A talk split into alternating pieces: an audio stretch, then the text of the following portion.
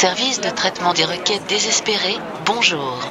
Requête numéro 225, est-ce que 2 plus 2 peut être égal à 5 Mais c'est 1 plus 1 égale 1, ou peut-être que 1 plus 1 égale 11.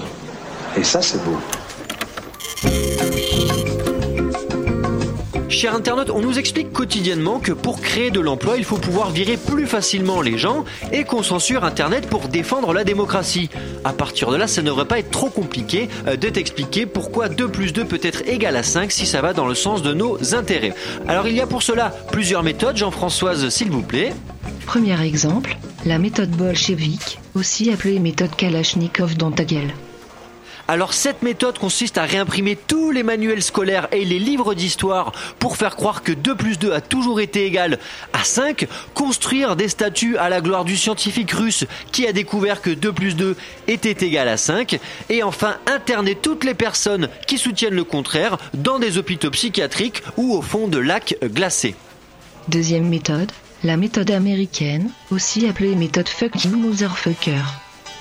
La méthode Made in fait primer l'intérêt supérieur du marché au-dessus de toute vérité. À ce titre, les entreprises peuvent privatiser certains chiffres comme le 4 par exemple, dont la valeur pourra fluctuer. Si on est dans une période où le 4 se vend bien, il sera donc égal à 5 et en période de vache maigre, il pourra tomber à 2 voire 1. Troisième méthode, la méthode française, aussi appelée méthode liberté égalité Beyoncé. La méthode française est bien évidemment la meilleure au monde.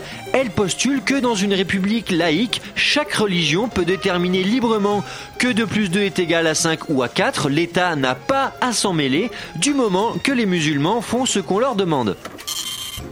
Voilà, cher internaute, c'est tout pour aujourd'hui. La semaine prochaine, je t'expliquerai comment Jean-Claude Van Damme a révolutionné les mathématiques modernes. Merci de votre attention. Si vous souhaitez réécouter 4 fois cette chronique, rendez-vous 5 fois sur le site de radiocampusparis.org.